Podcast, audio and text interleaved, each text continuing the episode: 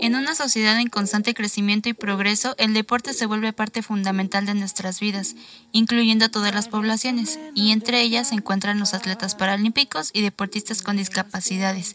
Puede ser física, intelectual o psicosocial. Rebote para Giovanni. Va contra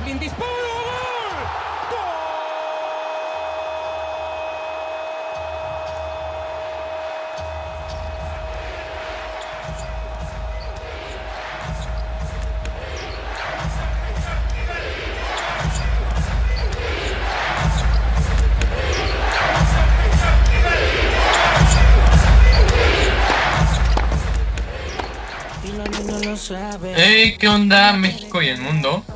Esperemos que estén muy bien. Hoy estamos en nuestro quinto episodio del podcast de This Sports México y estamos súper felices de que nos estén escuchando. Como siempre, están integrantes de la familia de DC Sports México, Bárbara, César y Tony. ¿Te puedes presentar, Tony, por favor? Hola, ¿qué tal chicos? Yo soy Antonio Mota, todos me conocen como Tony y aquí vamos a compartir un poquito y nutrirnos del conocimiento de los demás como siempre. César. Aquí una vez más, emocionado en este quinto episodio y pues vamos a ver qué es el deporte adaptado. Bárbara. Hola, ¿qué tal gente? Bienvenidos a un nuevo episodio. Espero que les guste. Perfecto. Entonces, ¿qué es el deporte adaptado? O sea, el deporte adaptado se entiende como aquella modalidad deportiva eh, que se adapta a un colectivo de personas con discapacidad o una condición especial de salud, eh, ya sea porque se han realizado una serie de adaptaciones y modificaciones para pues obviamente que ellos puedan realizar la práctica de esos deportes. Eh, o vaya, o porque simplemente su propia estructura fisiológica permite su práctica. Entonces chicos, eh, ¿ustedes qué creen? ¿Es, ¿Es por ello que algunos deportes eh, han adaptado alguna de sus características para ajustarse a las necesidades eh, de un determinado colectivo? ¿O, o es porque eh, se ve mal o no, no sé, o sea, como usted, ¿cómo ustedes ven esta parte de que existe el deporte adaptado? O sea, ¿creen que es una forma de, inclusión o creen que es una forma de exclusión por todo lo que, por todo lo que conlleva eh, la sociedad y pues como se les ve a las personas que con discapacidad o, con, o si tienen algún problema de salud? O sea, ustedes como bien lo saben. Que, ah, que verlo de esta forma en la que tú lo planteas es darles el derecho que les pertenece a disfrutar como cualquier otra persona. Si es algo más, es un tema de, inclusión, no es un favor que les hacemos, es un derecho que les pertenece. Y adaptarlo a ellos es lo mejor que puede haber, ya sea tanto en reglas como en la estructura del mismo deporte o del juego. Y de hecho, el deporte adaptado nace por la rehabilitación, pero porque tras diferentes lesiones que se tuvo de, varios soldados después de la guerra, de la Segunda Guerra Mundial, eh, pues ahora sí que era como un, nuevo, una nueva población con la que podrían trabajar y en la que se recomendaba muchísimo el ejercicio y el deporte. Entonces de aquí nace de la rehabilitación empezando con eso y de ahí se desglosa a, aprovechar estos deportes o, adaptar deportes a ellos para que pudieran eh, beneficiarse del deporte. Pues sí, como comentas, eh, hay muchos deportes que son adaptados y hay incluso deportes que son hechos directamente para ellos. Pero más que porque se busca adaptar el deporte o que sea así, creo que es en base o con base en la discapacidad que tienen. Eh, por ejemplo, el tiro con arco realmente se hace sobre todo para personas con una discapacidad física o algunas veces este alguna mental, pero por ejemplo, eh, o, visual. Eh, en cuestiones de eso, eh, hacerla, por ejemplo, para alguien de visual es más difícil debido a que necesitan de otra, de otro, este, se me fue la palabra, de otro de los, de los sentidos no, de otro de los sentidos para poder ayudarse, apoyarse de, eso. O sea, por ejemplo, como en el caso, como decías, de los balones, sí son más recomendados, bueno, varios de los ejercicios de balón para personas con discapacidad visual, debido a que les ponen sonido. Pero en caso, por ejemplo, en tiro con arco, sería una cuestión más difícil, ¿no? Entonces, son ciertos deportes para ciertos, ciertos tipos de discapacidades.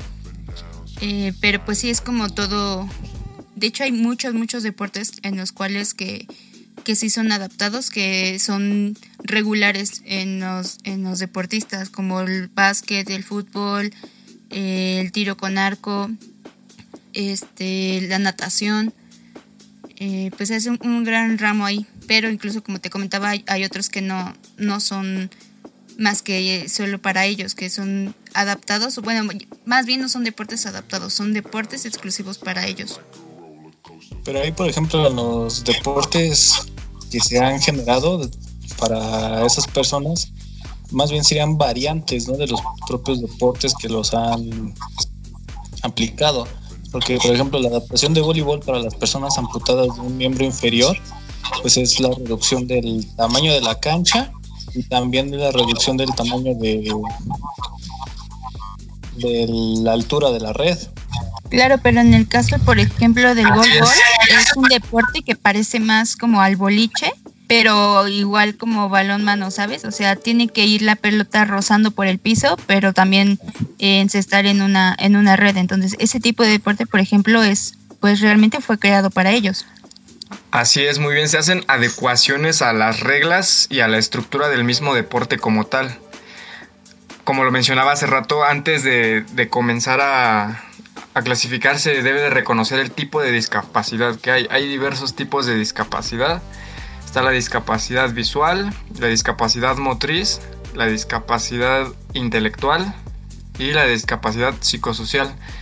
Eh, dentro de estas cuatro tipos de discapacidades se puede tomar una, no sé, como más, más bien se puede abordar qué deporte sería adecuado para cada uno y qué adecuaciones se le harían. Porque también, o sea, no todas las personas con discapacidad pueden competir a, modo de deporte, o sea, eso, es una verdad. Y era lo que comentaba hace rato también, eh, por eso existen dos instituciones distintas, que es la que se encarga de regir los Juegos Paralímpicos, que está ligada al COI, al Comité Olímpico Internacional, y la otra que se llama Special Olympics, que está más enfocada en personas con discapacidad intelectual y con las que se disminuye un poquito ese, ese tema de la competencia y del alto rendimiento.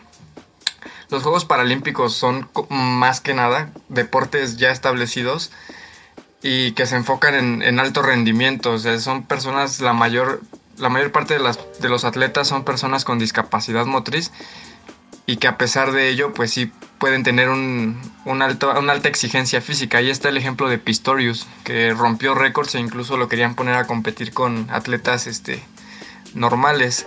Y también, no sé, me, se me haría muy curioso, ¿no? Cómo, cómo ha ido evolucionando esta, esta parte de la discapacidad. Cómo al principio había un modelo médico rehabilitador en el que las personas se dirigían a, a las personas con discapacidad como disminuidos físicos. Estoy hablando de los 50. Después, alrededor de los 80, eh, desfavorecidos, en los 90 eh, impedidos. Entonces siempre tuvieron esta visión como que de, lástima, ¿no? De, exclusión, que quizás no era la idea, pero pues sí, la terminología no era la correcta. Y cómo hasta ahora la terminología ha cambiado y, hoy son personas con discapacidad. Y, me parece muy muy interesante este tipo de evolución. Como lo comentaba al principio, pues sí es no es como un favor que se les haga al adaptar estos deportes, sino es un derecho que les pertenece y que, y que hay que facilitarles ¿no? la práctica de, y no solo en el ámbito deportivo, sino en todos los ámbitos sociales. Pues para complementar un poquito más de, de las disciplinas deportivas, eh, tengo las, dos, las 22 disciplinas que se utilizan en los Paralímpicos, eh, que es el atletismo, el baloncesto en silla de ruedas, eh, el ciclismo, la equitación, la esgrima en silla de ruedas, el, fútbol 5, el goalball, la alterofilia, judo, natación, eh, remo, rugby, tenis, eh, tenis de mesa, tiro con arco y tiro olímpico, eh, voleibol sentado, y bueno, entre otros, también está el paratriatlón, eh, em, la natación, eh, pero la natación tiene diferentes modalidades, como lo acaba de decir Tony.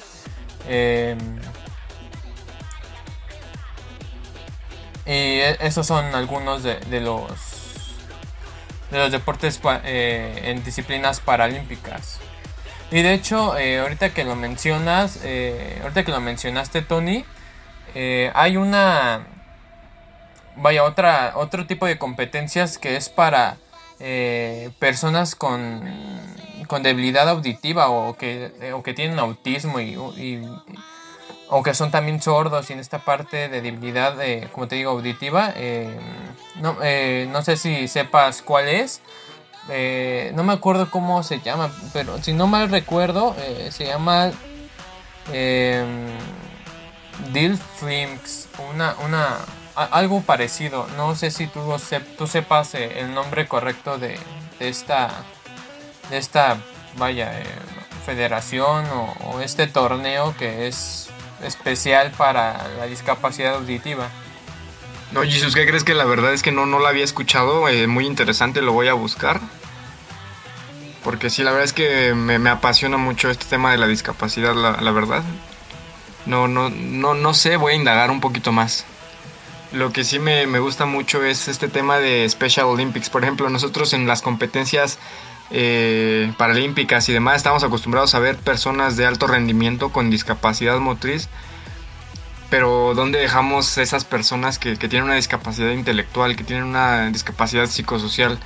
Eh, es una discapacidad muy distinta y que creo que en este ámbito deportivo sí está un poquito excluida y es por ello que hay organizaciones, te digo, como Special Olympics, que es una organización deportiva internacional que organiza eventos deportivos con personas con discapacidad intelectual, pero la meta principal es desarrollar la confianza en estas personas, incluir sus habilidades sociales y prepararlas hacia una competición deportiva. Esta transición no es como que siempre... Eh, no siempre se va a dar, ¿sabes? Porque hay, o sea, sí, a veces eh, hay un, ¿cómo te explico? Sí, no hay la posibilidad, ¿no? De incluirlos a una competencia. Sin embargo, mantener su nivel de vida, mejorarlo y usarlo como terapia es una gran opción. Sin embargo, en, estas competencias ya paralímpicas, pues sí se ve una competencia y un entrenamiento de alto rendimiento. Adecuado, claro. Eh, sí, de hecho, como comentaba Tony, no cualquiera, o bueno, hay muchas eh, discapacidades que realmente no son tomadas en cuenta. Eh, de hecho, entre las deficiencias elegibles encontramos, sí encontramos de, déficit, de discapacidad intelectual, pero deben de cubrir con ciertos parámetros médicos, o sea, para poder aplicar para deporte adaptado en competencias paralímpicas o nacionales o tales así, eh, pues sí necesitan tener una clasificación médica y una clasificación técnica. Esto va a, a ciertos parámetros tanto cognitivos como físicos pero sí toman en cuenta a varias personas, bueno, a la discapacidad intelectual entre los entre las deficiencias elegibles. Eh, pero la cuestión aquí es la evaluación, o sea, al final los resultados que den, ¿no? Porque como bien dice Tony, es una exigencia que al final sí es bastante dura y que algunas personas pues realmente no, no, no están preparadas para ella quizá. Además también hay que tomar en cuenta que hay como dos tipos de discapacidades, bueno, los que toman en cuenta ellos en las evaluaciones, que ya puede ser por intelectual o visual o física. Y entonces en esta, en esta cuestión, pues sí, el deporte adaptado está como un poco cerrado a, para que entre como cualquier cualquier persona con discapacidad, pero no por eso quiere decir que sea la única opción para que, como dice Tony, practiquen algún deporte y ganen beneficios hacia su cuerpo. De hecho, en cada estado hay diferentes tipos de instituciones este, que, que, se encargan de adaptar a las personas. O sea, bueno, de, en este caso, desde la parte eh, laboral, la parte educativa, como la parte también deportiva pero eso ahora sí que es cuestión de, investigarlo, de investigar la, institución más adecuada para el tipo de discapacidad, pero sí hay muchas en las que pueden contar y en las que pueden encontrar el deporte como parte de, su terapia, como parte de, forma de su vida. Así es, justo lo, lo, que te comentaba, o sea, cómo ha ido evolucionando, ¿no? Desde los 60 que empezaron los primeros Juegos Paralímpicos hasta ahora, cómo cambia desde la terminología hasta los atletas que participan No sé si tengan el dato, pero pues sí, los primeros Juegos Paralímpicos, menos de 500 atletas me parece. Y fíjate, ahorita ya es una cantidad muy muy grande de atletas que, se incluyen y eso es bastante bueno. Y sí, la discapacidad intelectual, como bien lo menciona Bárbara, pues debe de pasar ciertos parámetros y prescripciones médicas para poder participar. Sin embargo, sí, no, no hay como, como una formación previa y eso es lo que esta institución que se llama Special Olympics, ojalá le puedan echar un vistazo, eh, se encarga de... Y sí, es por eso que creo que es un, un área que podemos explotar, la discapacidad intelectual, para formar atletas, específicamente. Y pues básicamente es, es, eso, o sea, es muy, muy padre ver a este, a este tipo de personas incluyéndose, superándose y superando cualquier paradigma, cualquier marca, ¿no? La verdad es muy, muy motivante, creo que ellos tienen demasiada fortaleza mental, eso es muy importante de recalcar que no cualquier atleta en condiciones normales pudiera tener. Eh, sí, claro, exactamente. Eh, concuerdo con lo que dices. Eh, pero, Bar, eh, ¿crees que nos puedas eh, mencionar alguna de las asociaciones en México que velan por este, por, por la inclusión o por este tipo de, como tú nos habías dicho, de que se preocupan por la educación y, la recreación y el deporte en cuestión de, de, estas personas con discapacidad visual, física, auditiva, intelectual? Pues mira, es que hay, hay muchos centros de deporte adaptado. Eh, está, por ejemplo, el CEDEM, que es el Centro de Deporte Escolar y Municipal. En esa vas a encontrar un listado de, las instituciones que hay por, por estados en las que puedes apoyarte para, para eh, ciertas discapacidades. De hecho, ahí te va a poner el tipo de discapacidad que ellos tratan y hasta dónde llega su ayuda. Por ejemplo, si, si solamente es en cuestión para adaptarlos al ámbito laboral o si incluye el deporte también.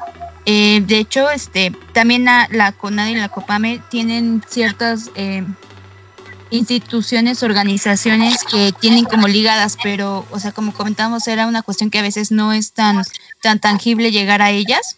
Entonces, por eso es este listado que de hecho da la, la CEDEM de cada estado en el que son como, como que está en todos y todos, los, instituciones a los que puedes acudir para que veas tus opciones. O sea, a lo mejor tienes alguna que, por ejemplo, los, los, los discapacitados visuales, los de discapacidad visual, a veces es muy difícil encontrar un centro que incluya deportes para ellos.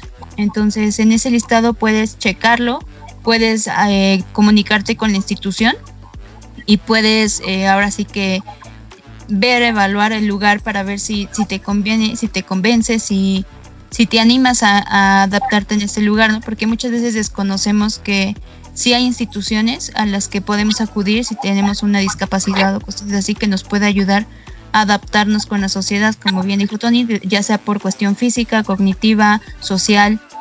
Este, pero pues sí, mi recomendación es que chequen este listado y el listado de la CONADE para pues ahora sí que según su intención a lo que quieran eh, realizar, puedes empezar con estas instituciones y después dirigirte quizás a la, a la CONADE si lo que buscas es eh, entrar a, a, los Juegos Paralímpicos. Así es, Bárbara. La CONADE tiene diversos apoyos para, para personas con discapacidad.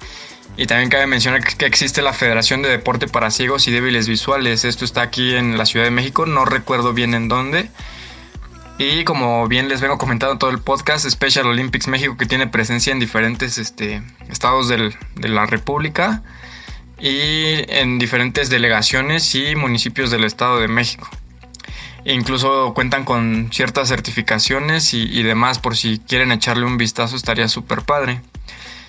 Y pues también comentarles un poquito de, de donde trabajo yo. Eh, yo trabajo en una fundación que se llama Cadima, en la cual Trabajamos con personas de todo tipo de discapacidad, pero mayormente intelectual. Representan un reto bastante grande, pero es bonito ver cómo, cómo se incluyen a, estas prácticas deportivas. Y no solamente la, o sea, aquí es cuando yo valoro realmente la importancia de la actividad física y el deporte en, en tu complemento diario, de tu vida diaria. Porque en este lugar se les apoya con inclusión laboral, este, se les hace un, como un, una inclusión igual a la vida adulta, ¿no? Como empezar a, lo que es la vida adulta, hacer una vida independiente, ¿no? O sea, que ellos hagan lo que tienen por derecho a hacer sin necesidad de tener algún facilitador. Y entonces muchas veces nos, presentamos muchos retos eh, de conducta, de diversos, no se imaginan cuánto.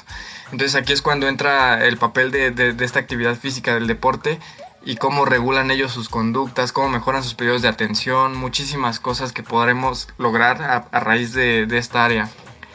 Y eh, yo precisamente apenas estoy empezando el proyecto ahí de formar atletas. Eh, no lo veo imposible, nada es imposible, pero sí es un buen reto y, esperemos que se pueda lograr. Igual cualquier cosita que pueden buscar ahí la fundación como Kadima y pueden ir a visitar, eh, conocernos un poquito más y ver más o menos de qué va. Para que se den una idea de qué tan importante es el deporte adaptado eh, a nivel mundial, eh, hay cinco federaciones internacionales eh, la primera, bueno, una de ellas es la Federación Internacional de Deportes para Ciegos, la Asociación Internacional para la Recreación eh, y el Deporte de las Personas con Parálisis Cerebral, eh, la Federación Internacional de Deportes para Personas con Discapacidad Intelectual, la Federación Internacional de Deportes en Silla de Ruedas y la Organización Internacional de Deportes para Discapacitados. Eh, por deporte existen 26 comités eh, que tienen voz y voto en una asamblea general que es regida por el Comité Paralímpico Internacional.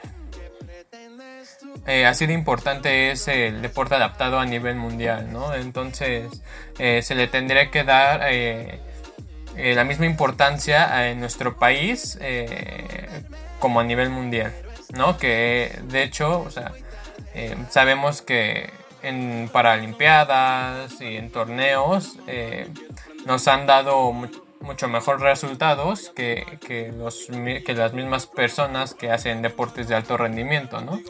Así es, de hecho, ayudaría también porque en México tan solo hay un número de 5.7 millones de personas que sufren de algún tipo de discapacidad que si lo vemos bien, o sea, realmente a veces eh, sí son como no, no tomados en cuenta o, tienen tanto desconocimiento hacia sus actividades que podrían realizar, que por eso es un ámbito que no se ha explotado lo suficiente, porque, bueno, no explotado, que no, no se ha eh, valorado lo suficiente, porque realmente sí hay, hay toda una población con la que se podría trabajar y en la que pues ahora sí que podríamos hacerlos eh, más, más inclusivos, ¿no? O sea, no, no de referirnos, por ejemplo, a ellos como tipos, o como decían ustedes ahorita, personas normales, eh, porque pues también son personas normales, solo quizás no convencionales.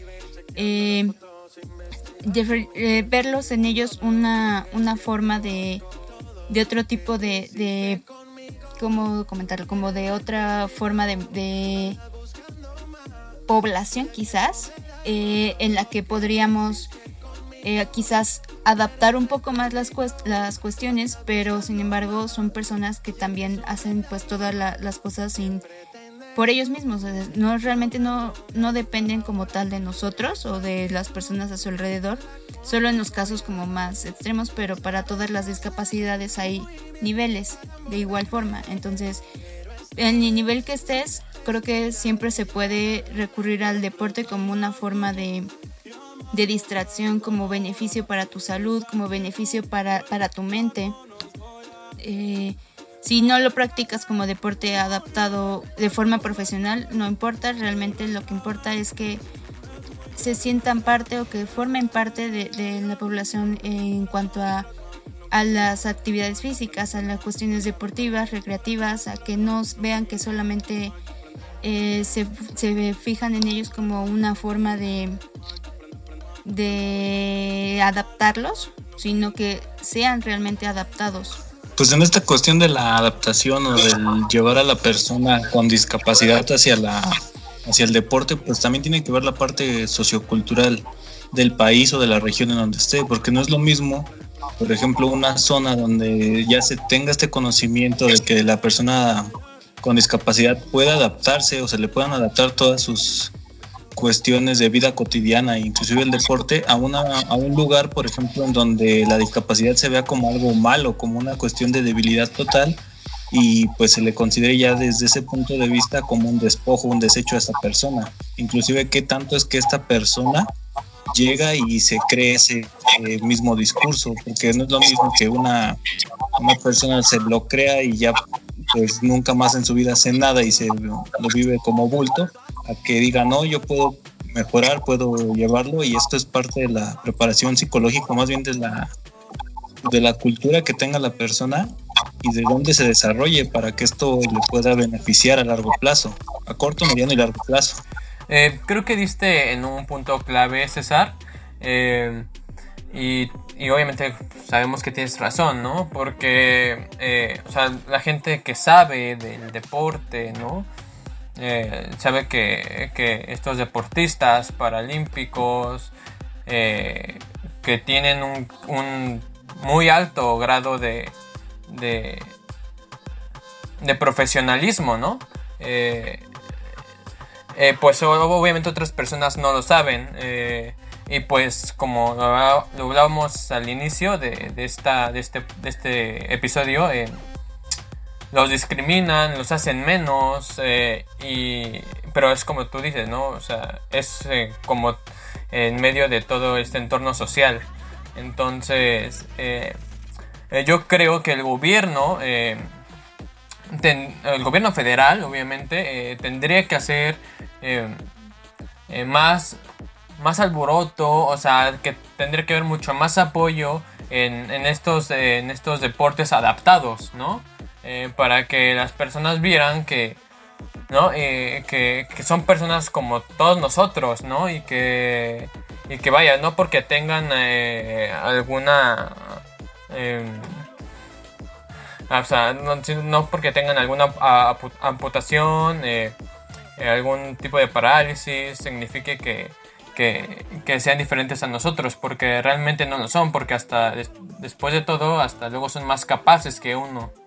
Pues sí, así es, ¿no? Pero, por ejemplo, aquí en México hasta hace, ¿qué te parece? 30, 40 años, eh, ya estamos hablando de los eh, de los 80, 70 se tenía la idea de que una persona con discapacidad intelectual, dice de síndrome de Down o cualquier variante de este síndrome, etcétera, pues era como una cuestión de castigo, inclusive castigo divino, y entonces esas personas se les encerraba y se les dejaba apartados totalmente de la sociedad. Por suerte eso ya ha ido cambiando conforme se fue abriendo gracias a uno de los aspectos de que fue bastante grande, que fue lo que aquí en México se le conoció como el Teletón, ¿no?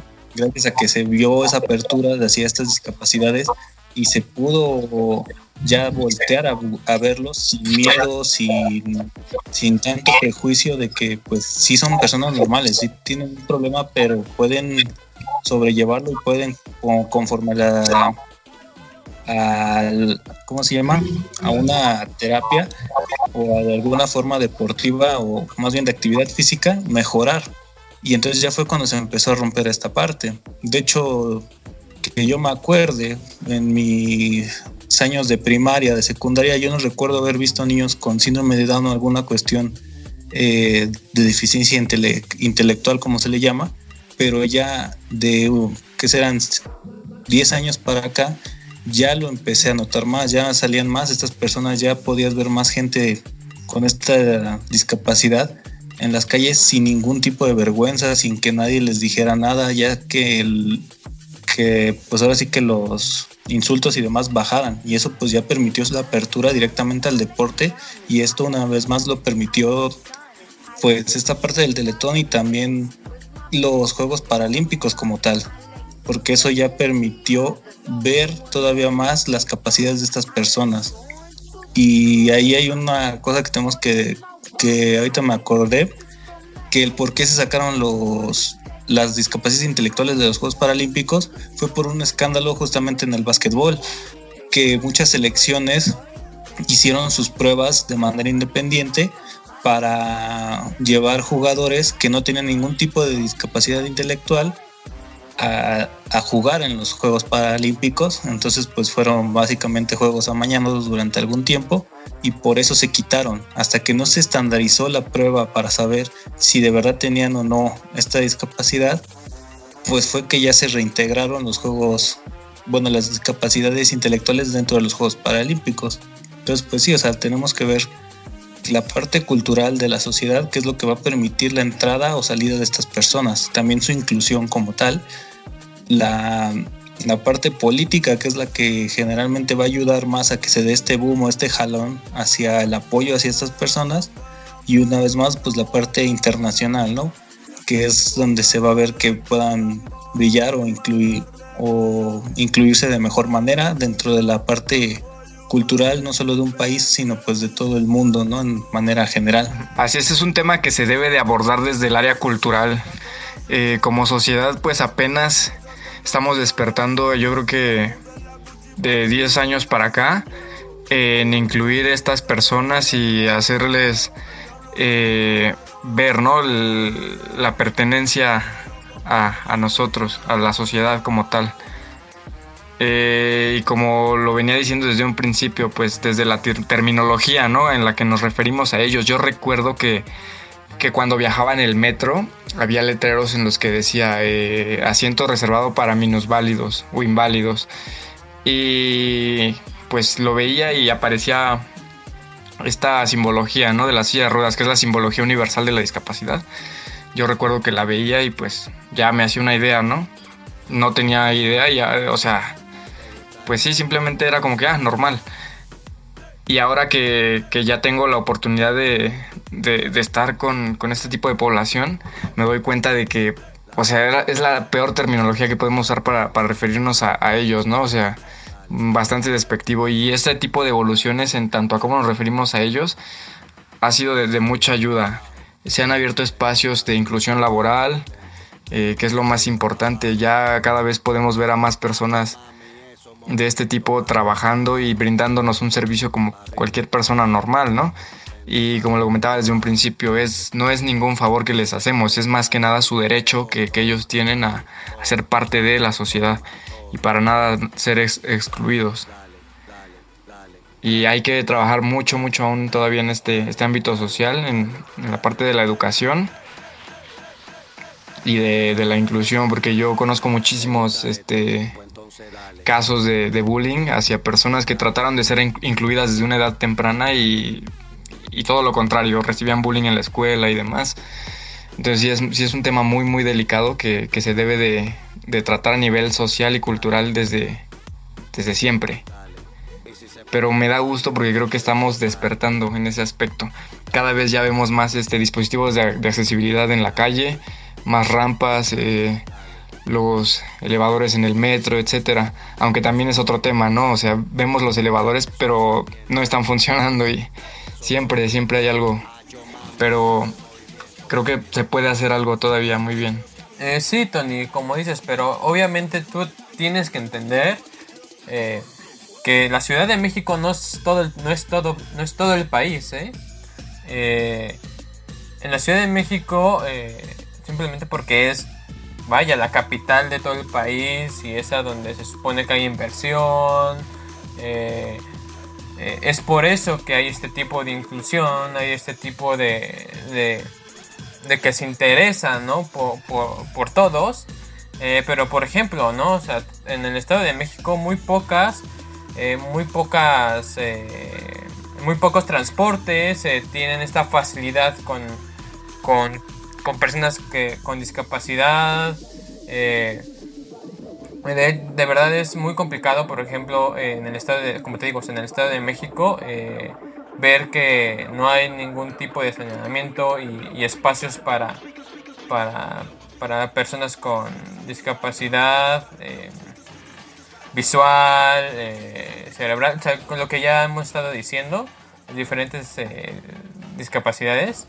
Eh, aquí, por ejemplo, aquí en el Estado de México, como te digo, no hay, no hay algún tipo de señalamiento, no hay ningún apoyo. Entonces, o sea, hay que aclarar que, que nada más la Ciudad de México hay este tipo de, de, apoyos, ¿no? Y de inclusión y, de que se están rompiendo estos tabúes en la sociedad, pero solo en la Ciudad de México.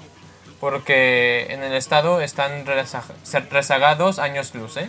A nivel social y deportivo, ¿eh? De hecho, la, la ciudad más accesible para personas con discapacidad es Guadalajara, eh, por encima de la Ciudad de México. Entonces yo entiendo que no todo México es, es la CDMX. Sin embargo, pues sí, o sea, con algo se empieza, es un proceso gradual, no vas a cambiar todo de un día a otro, ni de un sexenio a otro. Sin embargo, creo que sí estamos dando un paso muy importante. Y te entiendo, o sea, en el Estado de México no, no es muy accesible para nada, porque yo también soy de acá. Sin embargo, y aunque hubiera señalamientos, nadie los respeta. Entonces yo, yo entiendo eso, pero me da esperanza saber que, realmente cada vez hay más ciudades accesibles. Y, y fíjate, aún así, sintiendo yo que hemos dado un escalón y estadísticamente hablando, sí se ha dado un escalón y un gran avance, estamos al 60% apenas de accesibilidad para personas con discapacidad. Y el 60% pues no es mucho, sin embargo es más que antes y eso es lo importante. Mucho más, ¿eh? O sea, es increíble lo que ha estado pasando. Em, pero chicos, eh, creo que necesito que me contesten una pregunta y yo creo que hasta eh, todos nuestros, a todos, todos los que nos escuchan em, alguna vez se lo han de haber preguntado. Em, ¿Por qué México eh, es potencia? ¿Sabes? ¿Por qué México es potencia en los Paralímpicos? Eh, o sea, hay un.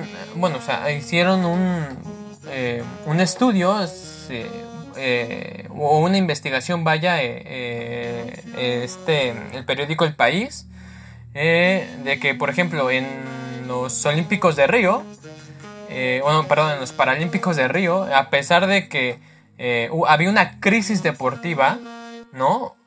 eh, resultó que México e, era uno de los primeros en el medallero, ¿no? O sea, a pesar de que había una crisis, o sea, e, era muy interno, ¿sabes? Había mucha corrupción en, todas las federaciones, ¿no? Em, estaba muy complicado en la situación en 2016 y aún así resultó ser eh, increíblemente eh, muy buenos los resultados que se dieron en, ese, en, ese, en, esas, en esas Paralimpiadas. Eh, y, mucho mejores que obviamente los olímpicos, ¿no? Entonces, ¿cuál es, cuál es eh, el punto clave por el cual México es potencia en los Paralímpicos? Pues ahí en ese punto serían diversos factores. Ahí sí yo no pudiera dar una opinión como tal, porque desconozco el número total de practicantes que sean de con alguna discapacidad que estén dentro de la COPAME o registrados en la COPAME. También tendría que ver, pues en este caso de la corrupción, pues que no eran todas las federaciones como tal. No voy a negar que poco o mucho dentro de todas las federaciones hay corrupción, pero ¿qué tantos de esos deportistas estaban apoyados por una federación o por un organismo que los que apoyar directamente a personas discapacitadas, porque pueden recibir ellos apoyos directamente de privados sin ningún tipo de problema y que no está peleado para su participación dentro de algún juego paralímpico u olímpico, porque es una, pues por así decirlo, una especie de donación y eso les ayuda a llegar allá. Inclusive, pues una de las cuestiones es también ver en qué deportes somos potencia, ¿no? Porque pues aunque tengamos participantes en todos los deportes de, los Paralímpicos, pues no todos vamos a tener pues una predominancia. Yo la verdad desconozco, pero pues una de las cuestiones que creo es que poco ha de haber menos corrupción en esas federaciones que se encargan de los deportistas paralímpicos y que pues el deportista paralímpico realmente se prepara al doble de lo que lo haría un deportista pues por así decirlo completo, ¿no? O sea, porque ellos van y van con la mentalidad de ganar, no van con la mentalidad de ir a perder o de nada más darse el lujo de pasear porque los lleva a la Copame. Entonces yo eso es así como lo veo. Sí, si bien yo, yo no creo que seamos eh, potencia en Juegos Paralímpicos, pero sí creo que somos referentes y somos mejores que, que, que otros competidores, ¿no? O sea, sí somos un referente, pero no creo que seamos potencia.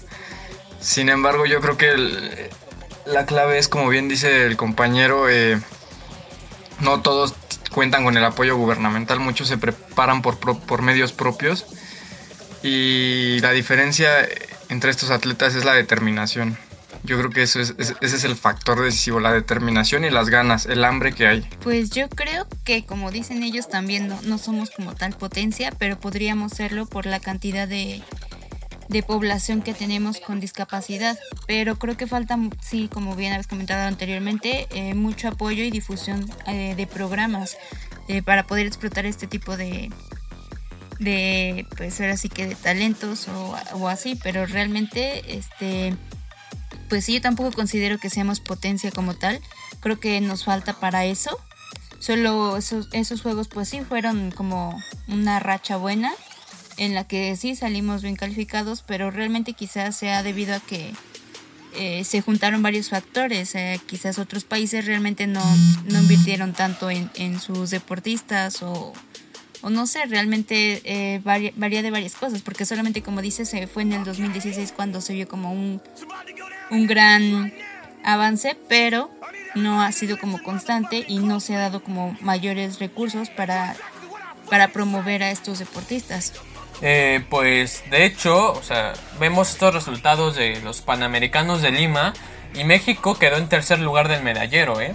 con 37 medallas de oro, con 36 de plata y 63 de bronce, con un total de 136 preseas. Quedó abajo de Brasil y de Estados Unidos. Entonces, eh, hay, hay un apoyo muy grande en los atletas paralímpicos, ¿no? Entonces, eh, no creo que, solo había, hayan sido esos juegos, ¿no? O sea, yo creo que hay un proceso en el cual se les está dando el apoyo que necesitan, ¿no? Entonces, no creo que haya sido por eh, el azar de que México tuvo unos Juegos Olímpicos buenos en 2016, ¿no? O sea, hay un trabajo, es constante este trabajo, entonces es un proceso, así que yo creo que eh, por ese proceso han sido muy grandes los avances en, en el deporte adaptado, ¿no?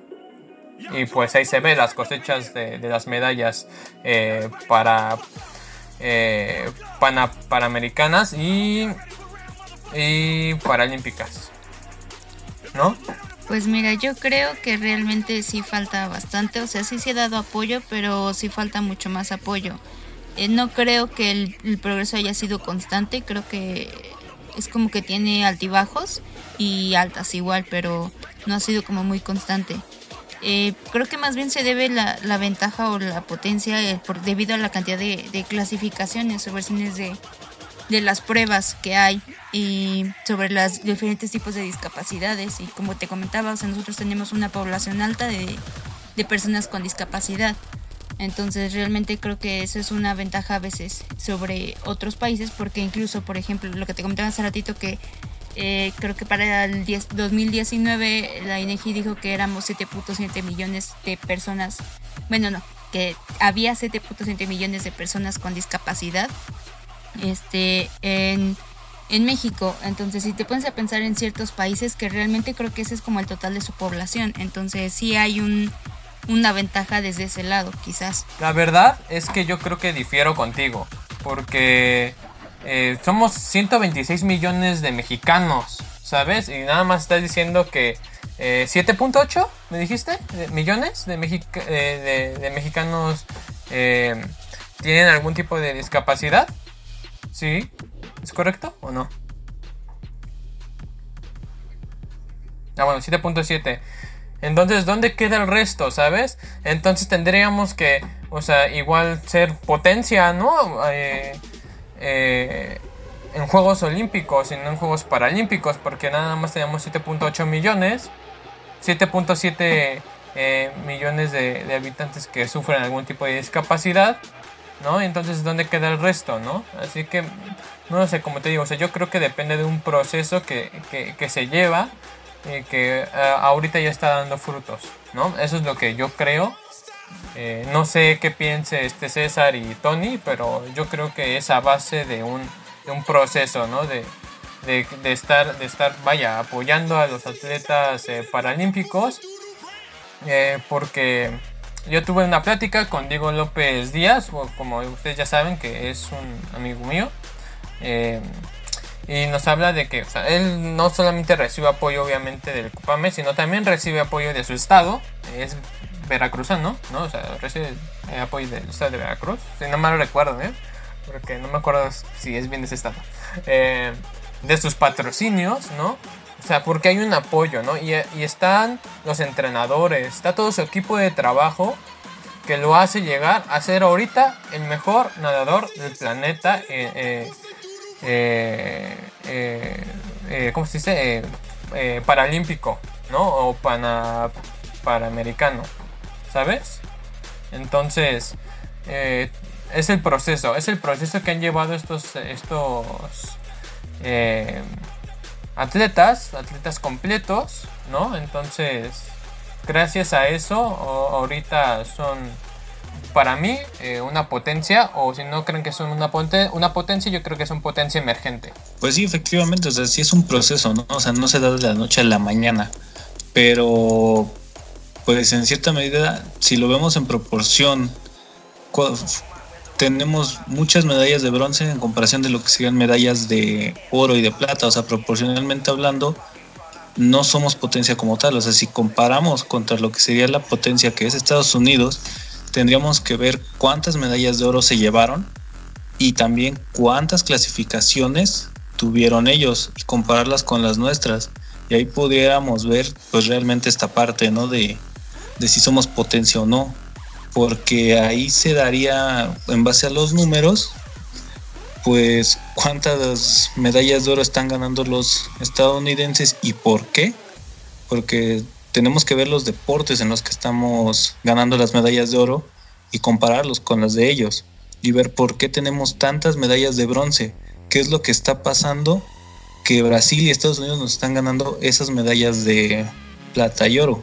Y ese es el punto, o sea, si la preparación está, los apoyos existen, pero ahí el punto es ver qué está fallando para que no podamos tener pues el contrario, ¿no? La mayor cantidad de medallas de oro posible y la menor cantidad de medallas de bronce.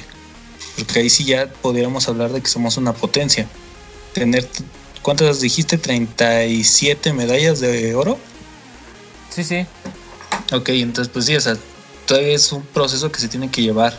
Y de hecho en este 2020 pues se hubiera visto si somos realmente potencia a lo que es nivel paralímpico, pues se hubiera demostrado, ¿no? O sea, todavía faltaría como que se den estos juegos para que quede bien plantado eso. Si quedamos una vez más entre los primeros tres, pues ya se denotaría totalmente que somos potencia en paralímpicos. Pero si no es así, si estamos, yo digo, fuera del top 10, pues todavía hay mucho trabajo que hacer, ¿no? O sea, todavía los apoyos, la, lo que se tiene que lograr para que estos atletas se desarrollen a su máximo. Y otra, pues sí tendríamos que ver, por ejemplo, estos datos son de Lima, ver cuántos en proporción fueron deportistas paralímpicos de cada país, porque pues sí tenemos más población nosotros e, y mucho, e inclusive en Sudamérica no sabemos cómo se lleva a cabo esta parte del paralimpismo, ¿no? O sea, ellos cuántos paralímpicos tienen e inclusive como dice Bárbara, o sea, puede que una delegación mexicana sea la mitad de la población de una de las islas del Caribe.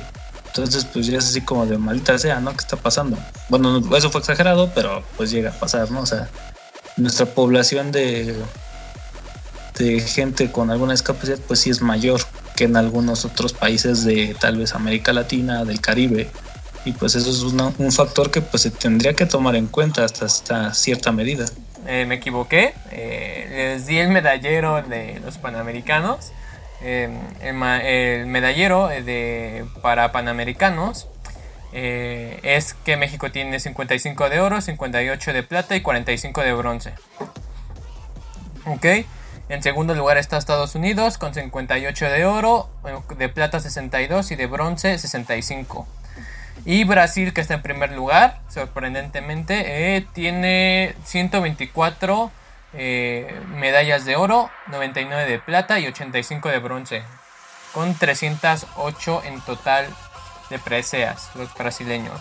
Los estadounidenses, eh, perdón, tienen 185 y los mexicanos 158. Pues vamos allá lo mismo, ¿no? O sea, ya es, aquí vemos la parte cultural porque Brasil desde hace unos años, te mentiría si te dijera una, un tiempo exacto, pues ya tienen esa cultura de la actividad física para toda su población y la formaron con una cosa básica y simple que es hacer al fútbol su deporte nacional. A partir de ahí pues desarrollaron toda una gama de formas de llevar el fútbol a su población y pues ahora sí que este medallero lo demuestra, ¿no? Si no es por fútbol, ya hicieron las adaptaciones necesarias para que su población tuviera acceso a la actividad física y por ende al deporte, ya sea deporte normal o deporte adaptado o bueno, y eso pues ya vemos los resultados aquí. Ahora México pues no tenemos esta cultura como tal de llevarle la actividad física a todos. O sea, se han hecho los programas, pero no se les ha dado seguimiento y se han caído algunos casos o han, o han sido ineficaces. Y pues ahora no hablemos de lo que es la aceptación hacia las personas con discapacidad, ¿no? O sea, ahí todavía falta mucho a pesar de que somos una un tercer lugar en los para panamericanos, ¿no? Entonces eso es lo que tenemos que ver.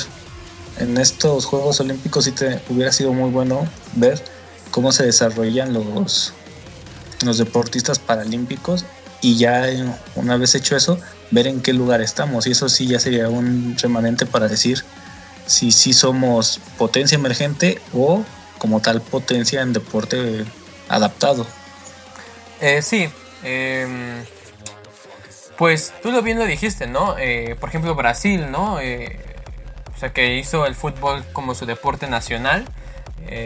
lo que pasa aquí en México es de que el, fútbol es un monopolio, ¿no? O sea, está monopolizado por, por, ya sabemos, por una empresa llamada Televisa, ¿no?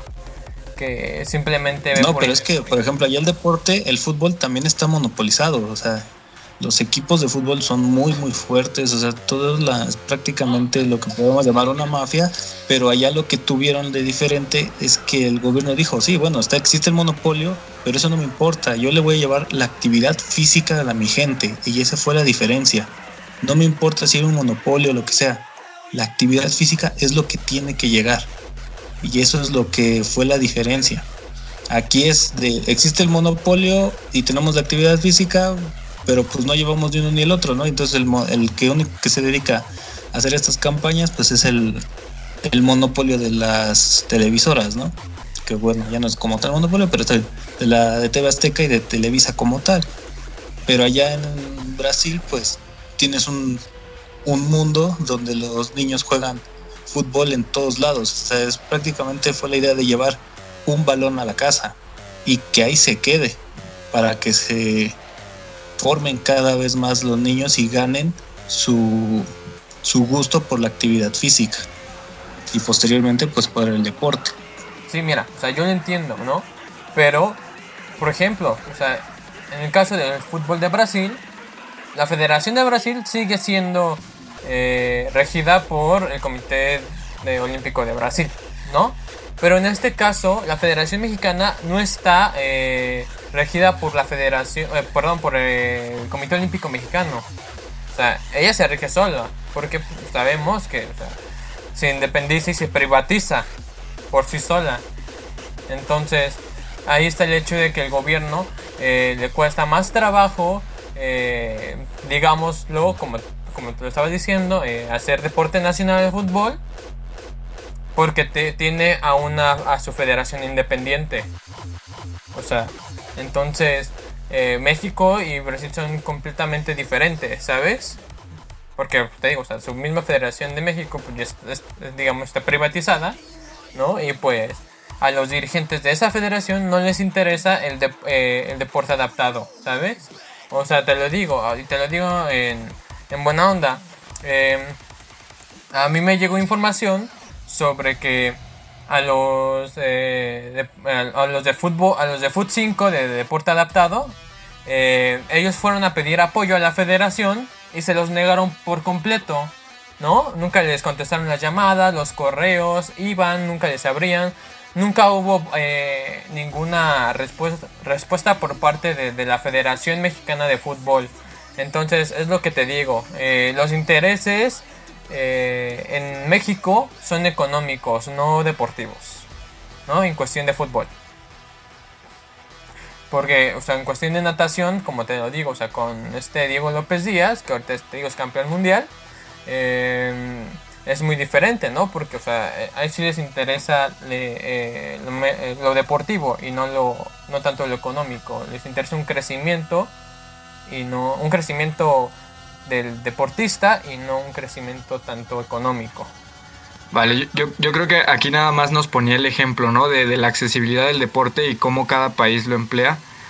No tanto como para meternos en rollos de fútbol y monopolios, business, no, simplemente accesible, hacer accesible el deporte a todos. Y ya este, saliéndonos un poquito del tema de discapacidad en general, ¿no? A toda la sociedad, porque si somos una cultura que realmente no tiene nada de acercamiento a la actividad física, eh, en general, pues menos una población tan específica, ¿no? Como, como es las personas con discapacidad. Entonces sí, pues desde ahí se tiene que, tomar el, eh, alguna estrategia, ¿no? La que sea, como dice el compañero, eh, pues hacer accesible a todos, ¿no? El deporte. ¿Cómo lo hacen allá? Pues por medio de un balón. También tienen allá el Jiu-Jitsu brasileño, hay academias gratuitas para todos, cosa que aquí no, no hay. Y yo creo que, pues sí, como lo comentaba hace rato, la, la clave de, del éxito de, que tenemos, bueno, ni tanto éxito, pero eh, de los éxitos más bien que hay en, que en estos Juegos Paralímpicos, es la determinación de, de, cada atleta y que tiene una mentalidad muy distinta ¿no? a cualquier otro. Porque muchos reciben apoyo, otros de verdad no. Hay gente que es, bueno, yo vi un caso de una persona con discapacidad que era atleta y que vendía en el metro, literal, era vagonero del metro. Y había otro que vendía pulseras, tenía síndrome de Down y también competía a nivel olímpico. Y todo eso lo hacían pues para solventar los gastos de su de sus competencias y fíjate lo que son las cosas, ambos trajeron medallas, no tengo el dato de quiénes son ni el nombre, pero lo pueden buscar. Y entonces sí, yo creo que es más que nada eso, la determinación, porque apoyo no hay al deporte en general, no nada más a esta población, sino pues, en general. Pero es ahí lo podemos demostrar que con medios propios y con hambre, con ambición, con ganas, podemos hacerlo. Digo, más difícil quizás, ¿no? Que, que como si tuviéramos algún apoyo, pero se puede. Sí, de hecho, realmente yo también tengo la misma opinión que Tony. Eh, realmente creo que falta muchísimo apoyo realmente no, no hay mucho apoyo y, sí considero que para los Paralímpicos pues menor es menor y, sí he leído muchas notas sobre ello de que realmente los Paralímpicos llegaron ahí por sí solos porque realmente el apoyo para, para lugar y todo realmente no, no se les dio. Eh, fue muchas las personas, de hecho incluso se, se, hizo viral varias de las de los deportistas que estuvieron en, en varios lugares pues juntando sus recursos eh, para poder este, asistir a los Paralímpicos realmente. Entonces sí falta mucho apoyo, pero como dice Tony, realmente es una cuestión que, que espero yo que eh, mejore, que vaya progresando desde la sociedad hasta como también la, las cuestiones gubernamentales ¿no? Y, y, todos los apoyos que se dan. Pero pues es algo progresivo. Sí podríamos ser quizás potencia, pero nos falta todavía camino para allá. Sí, eh, la verdad es que tienen razón, ¿saben? O sea, el, el punto es en el apoyo al que se le da al deporte eh, adaptado, ¿no? Y, y cómo, y cómo eh, se, se, y cómo se crece, ¿no? En, en ese ámbito. Entonces, chicos, eh, para concluir, pues ya saben, una rapidita conclusión. Bar, bueno, en conclusión, yo creo que el deporte adaptado necesita mucho apoyo, pero realmente para las personas interesadas, personas con discapacidad en realizar algún deporte o algún actividad de recreación. Eh, hay varias instituciones a las que podrían acercarse. Vamos a dejar el directorio que les comentaba anteriormente, lo vamos a subir a, a Instagram. No estoy segura de Facebook, pero en Instagram podemos eh, subirlas y ahí lo podrán encontrar para aquella que le interese. Realmente espero que les, les ayude mucho y espero igual que vean que realmente hay, hay formas de sobresalir, de salir de quizás falta apoyo económico en algunos ámbitos, pero que sí hay forma de que puedan ser parte eh, de la sociedad de una forma más, más este, pues en conjunta, o sea que no, no sean solamente como temas de inclusión, sino que sean totalmente eh, parte de toda la población. Pues es, yo lo creo es más justamente los apoyos, como dijo Bárbara, necesitamos generar más apoyo por parte de lo que sería la cuestión privada o la cuestión de pública con el Estado, etcétera. Y también pues forjar una cuestión cultural, ¿no? A, a largo plazo que diga el deporte y la actividad física es para todos y no importa si tienes una discapacidad de cualquier tipo, siempre va a haber esa apertura, ¿no? Que tú puedas entrar, pero hacerlo a nivel nacional, no solo que se quede como que en los ámbitos urbanos, como es Guadalajara, eh, la ciudad de Monterrey, la ciudad de México, o y todas estas cuestiones. Ajá, pura metrópoli, no, sino que se lleve a todos. No necesariamente tiene que ser con un deporte nacional, sino con simplemente buscar el llevo la actividad a todos, que todos tengan el acceso a la misma, estén con una discapacidad o no. Y esa es, pues yo mi conclusión. Eh, pues ya complementando estas dos conclusiones, eh, creo que eh, lo principal sería que volviera la educación física a las escuelas. ¿Por qué? Porque puedes ahí enseñar a los niños, ¿no? Y incluir a todos mediante la educación física, ¿no? Haciendo estos deportes adaptados, ¿no? Haciendo, por ejemplo, el básquetbol en silla de ruedas, eh, el fútbol, ¿no? Por ejemplo, o sea, eh, atados de un pie, ¿no? Para que, para que vean cómo se vive, ¿no? Y, que no porque tú, porque una persona esté en silla de ruedas sea, diferente a ti. Al contrario, es tú igual y tú lo debes de respetar y tú debes de ser, eh, vaya, o sea, su, amigo, eh, su hermano, o sea, ¿sabes? O sea, incluirlo y que sea realmente parte de la sociedad, ¿no? O sea, como decía Bárbara, no solo es inclusión, que sean parte. O sea, que tengan voz y voto. Eh, y bueno, pues entonces nada más es esto, chicos. Entonces llegó el momento de despedirnos. Porque acaba de finalizar nuestro quinto episodio y hablamos sobre deporte adaptado. Bárbara, ¿cómo te podemos encontrar en redes sociales? Entran como Bárbara López en Facebook y BarbsLM en Instagram. ¿Cuánta dificultad? César. Ah, pues a mí me encuentran como César Vázquez en Facebook y nada más porque no hay otra red social para mí. Así que pues eso es todo. Bueno, a mí me encuentran como Jesus-shop-oficial en Instagram y en Facebook completamente igual, igual pero sin los dos guion bajos. Eh, si ustedes quieren eh, que hablemos sobre algún tema en específico, háganoslo saber enviándonos inbox o direct eh, en Instagram. O igual a nuestro correo electrónico que es tismxoficial arroba gmail.com. esperemos que les haya encantado este, este episodio. nos vemos en el siguiente episodio y hasta la próxima.